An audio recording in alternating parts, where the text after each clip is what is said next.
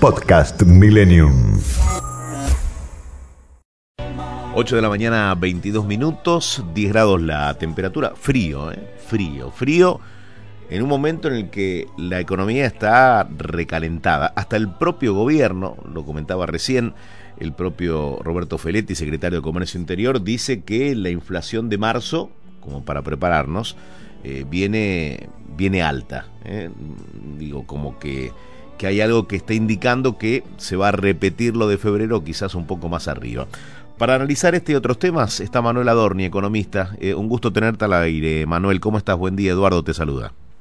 ¿Qué tal, Edu? ¿Cómo andas tanto tiempo? Gracias Bien. por llamar. No, gracias a vos. Eh, ¿Qué música le pondrías a, a este momento de la economía argentina? Eh, un tango triste, porque lo cierto es que estamos viviendo era es crónica de una de una muerte anunciada, ¿no? Mm. Eh, recién te escuchaba en la introducción sobre lo, lo que dijo Feletti, y la verdad es que hace unos meses nosotros muchos decíamos, cuidado con la inflación, cuidado con lo que hicieron en el 2020, con la emisión monetaria, guarda porque se les va a venir encima, y se nos reían, nos decían que la inflación se estaba desacelerando, que- y bueno, y acá están los resultados, ¿no? Los resultados es una inflación que se está, eh, que en lo personal creo que ya se descontroló, pero que, bueno, está a valores que ni siquiera el gobierno tolera. O sea, imagínate en los niveles de inflación que estamos que el gobierno lanzó su, entre comillas, guerra contra la inflación, ¿no? Después de 27 meses de gobierno. Ahora, eh, ¿cuál es la estrategia del gobierno? Porque hace un ratito hablábamos con Carlos Sachetoni, de la Federación Agraria, y decía que el diálogo era bueno con Domínguez, pero bueno, se hablaba de, de una manera, en, en determinados términos, pero después las medidas del gobierno iban en otro sentido. Eh, Feletti que dice eh, quieren comprarse más departamentos en Miami 4x4, refiriéndose a algunos sectores del agro. Digo, cu- ¿cuál es la estrategia del gobierno? Bueno, en principio Domínguez siempre fue una persona dialoguista y que siempre tuvo un buen diálogo con el, el sector que le tocó sentarse en una mesa. Eh, hoy el ministro de Economía es Feletti, ¿no? Eso está claro. Guzmán hace dos años y, un poquito más que se dedica a- exclusivamente a temas de deuda, no se le conoce una sola medida económica a Guzmán. Todo lo demás parte del secretario de Comercio, ¿no? Ni siquiera del, eh, del ministro de la Producción Culpas. En este contexto hay que tomar eh, como medidas de gobierno todo lo que hace Feletti, todo lo demás que son pa- que es palabrerío vacío no, no me sirve.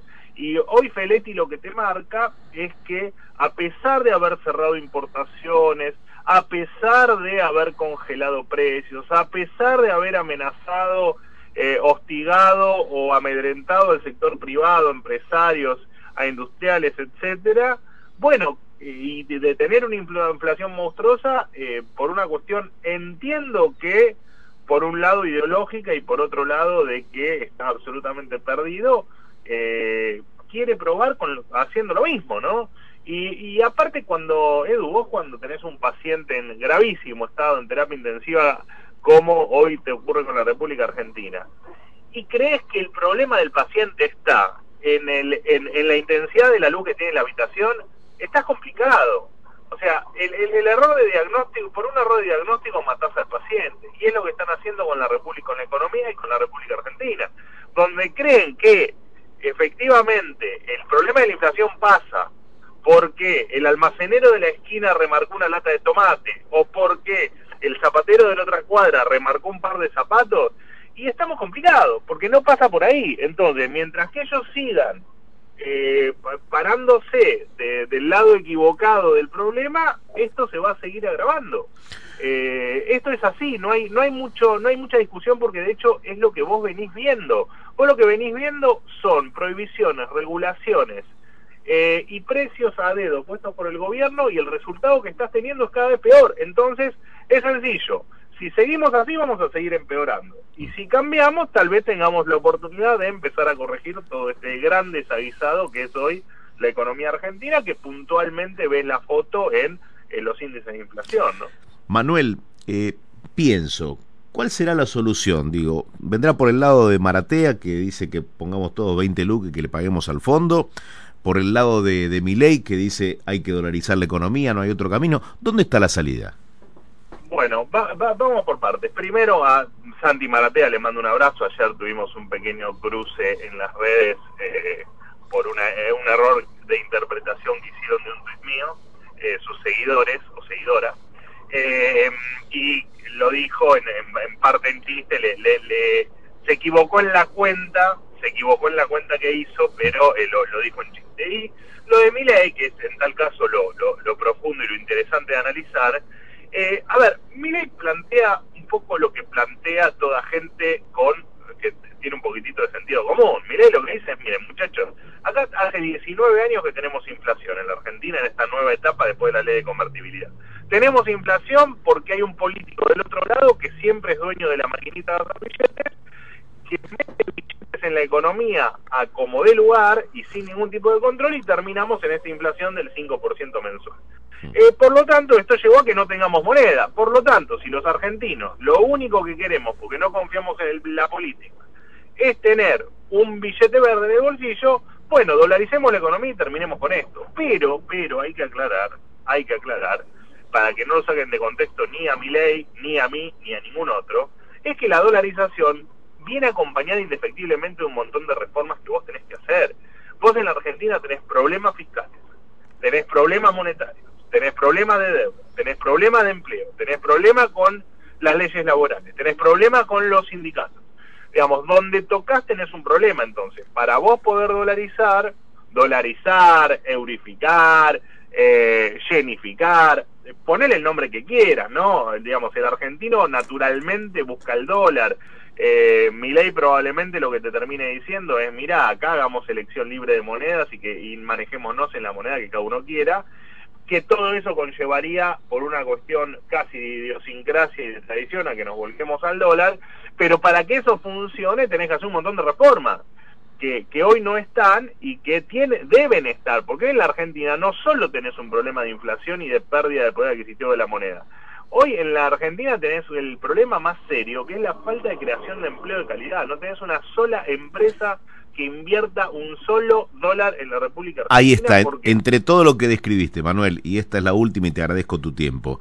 ¿Por dónde empezás vos? ¿Por una reforma laboral, aunque a muchos les suene eh, un tema pesado y difícil? lado.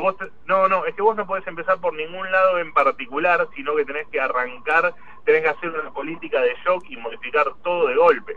Vos si modificás la, vos haces una reforma laboral donde te sea más fácil contratar, más fácil despedir, más fácil eh, pagar los impuestos de los empleados, si le quitas presión a la justicia laboral, si haces todo eso solo y aisladamente no te sirve para nada, porque de todas maneras la presión fiscal que tenés en la Argentina, la presión que tenés de los sindicatos que ante cualquier cosa te bloquean la fábrica, eh, si ganás plata no la no te la podés llevar porque te, tenés unos cepos que no te dejan ni operar, porque si dependés de, de productos importados no podés importar porque te bloquean las importaciones porque no hay dólares.